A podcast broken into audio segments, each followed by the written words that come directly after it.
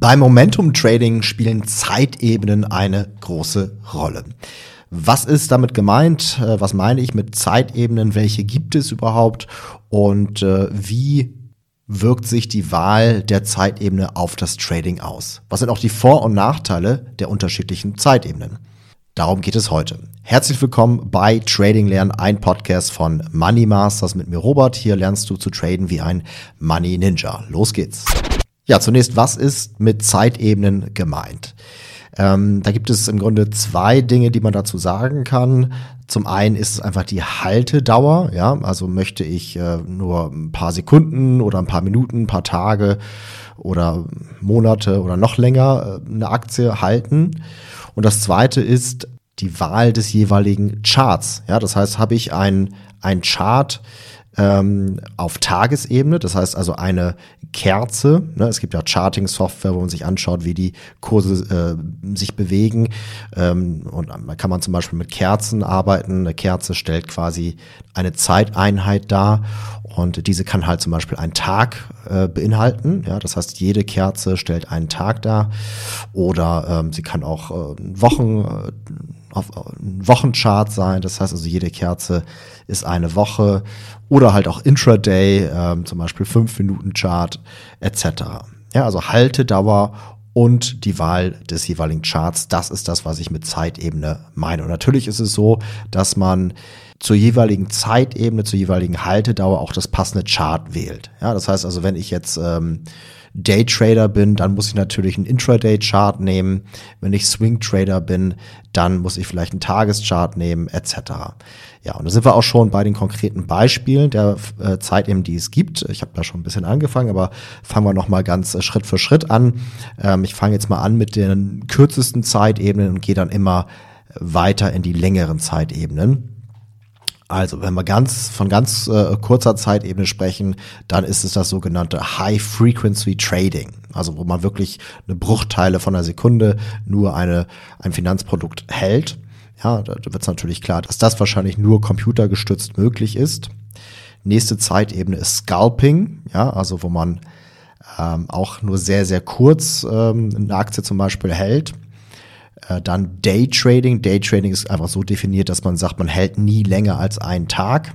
Ja, also sobald man quasi vor Beendigung des Tages die Aktie wieder verkauft, ist es ein Daytrade.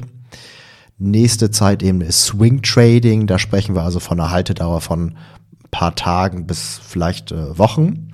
Position Trading ist dann eher Wochen bis Monate. Und alles, was dann über ein Jahr hinausgeht, ist Investing. So, also das sind die gängigen Zeitebenen, von denen man spricht. Wie gesagt, ähm, die Auswahl des Charts äh, zählt damit rein, dass man sagt, okay, als Daytrader habe ich einen Intraday-Chart, als Swing-Trader wahrscheinlich auf Tageschart, vielleicht auch einen Stundenchart. Ähm, und ähm, Position Trader wird eher einen Wochenchart nehmen, etc. So, wie wirken sich oder wie wirkt sich die Wahl der Zeitebene auf das Trading aus? Grundsätzlich kann man sagen, je kürzer die Zeitebene ist, desto weniger spielen Fundamentaldaten eine Rolle. Ja, Fundamentaldaten sind ja sowas wie Quartalsberichte oder halt auch ähm, das Geschäftsmodell, was äh, dem Ganzen zugrunde liegt, etc. Ja, also je kürzer die Zeitebene ist, desto mehr schaut man sich das Ganze rein technisch an. Und je länger die Zeitebene ist, desto stärker muss man auch analytische Skills haben. Ja, also wenn ich wirklich Investor am Ende bin mit einer sehr langen Haltedauer, dann muss ich natürlich mir auch die Fundamentaldaten anschauen, das Geschäft darunter analysieren etc.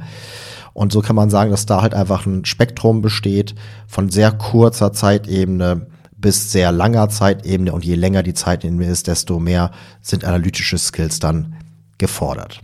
So, und wenn es halt eine sehr, sehr kurze Zeitebene ist, ich hatte ja schon von dem High-Frequency-Trading zum Beispiel gesprochen, dann muss es halt auch wirklich ähm, gestützt durch Technik, durch Computer äh, ablaufen.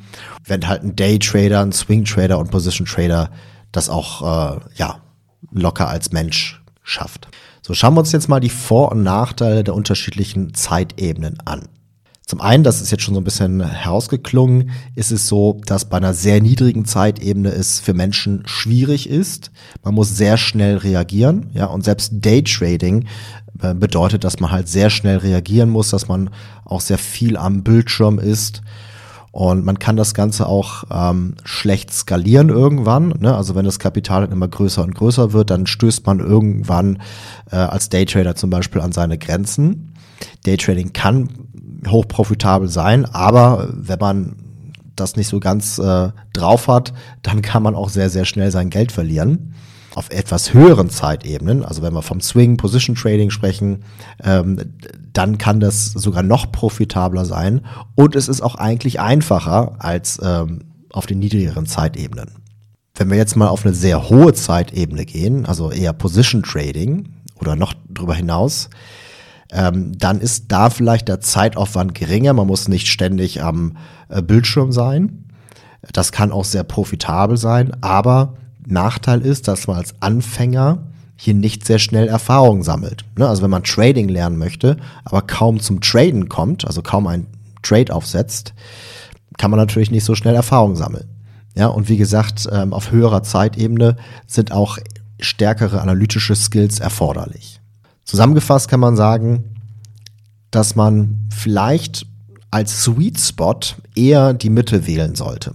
Ja, also nicht eine sehr niedrige Zeitebene, was das Ganze sehr schwierig macht, wo man sehr schnell reagieren muss.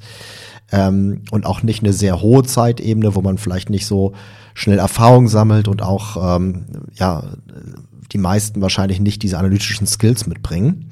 Und der Sweet, Sweet Spot, die Mitte, ist meiner Meinung nach dann halt Swing Trading. Ja, also wo wir halt für, für ein paar Tage in der Regel eine Aktie halten, vielleicht auch mal über eine Woche. Das ist sehr profitabel, das ist einfacher, man kann trotzdem relativ schnell Erfahrung sammeln und wie gesagt, äh, es sind nicht so starke analytische Skills notwendig. Trotzdem muss man natürlich beim Swing Trading auch wirklich aktiv traden, das heißt also man muss sich schon damit äh, auseinandersetzen, muss dann schon vielleicht möglichst jeden Tag äh, da aktiv sein. Und wenn man das nicht möchte, wenn man sagt, okay, ich möchte nicht so viel Zeit da reinstecken, dann würde ich sagen, okay, gibt es vielleicht auch die Möglichkeit, anstatt jetzt Position Trading mit Einzelaktien zu machen, sich auf ETFs zu fokussieren und die kann man dann auch länger halten. Ja, also da kann man quasi Position Trading mit ETFs machen. Ähm, es entfällt so ein bisschen diese analytische Arbeit. Ja, man muss sich die Einzelaktien, das Geschäft darunter, die Fundamentaldaten analysieren. Und äh, dementsprechend finde ich das auch durchaus sehr interessant. Ja, und das mache ich auch äh, teilweise. Ja, also gewisse Methoden, die ich anwende, sind halt ETF-Trading-Methoden, während ich halt Einzelaktien dann eher auf Swing-Trading-Ebene trade. So, aber eine Sache muss eigentlich vorweg gesagt werden, bevor man seine Zeitebene wählt, sollte man erstmal eine Selbstanalyse durchführen. Ja, das heißt, man sollte sich genau anschauen, wie sind meine Charaktereigenschaften? Bin ich jemand, der sehr viel Geduld aufbringen kann oder jemand, der immer ständig Action haben muss? Habe ich analytisches Denkvermögen? Ja, brauche ich vielleicht auch einfach diese ähm, Herausforderung, Dinge zu analysieren? Habe ich überhaupt die Zeit dafür? Ja, und dann am Ende muss man irgendwann eine Entscheidung treffen. Man muss sich für eine Zeitebene entscheiden und da sich wirklich drauf spezialisieren. Ja, das war's auch schon zum Thema Zeitebenen für heute. Kurzer Reminder nochmal, mein E-Book Naturgesetze der Börse kannst du jetzt kostenlos downloaden. Da stelle ich 18 oder die 18 wichtigsten strukturellen Eigenschaften der Börse vor. Die muss man als Trader unbedingt wissen und dementsprechend geh am besten gleich auf folgende URL money-masters.de slash ebook. Möge das Momentum mit euch sein. Bis denn. Ciao, ciao.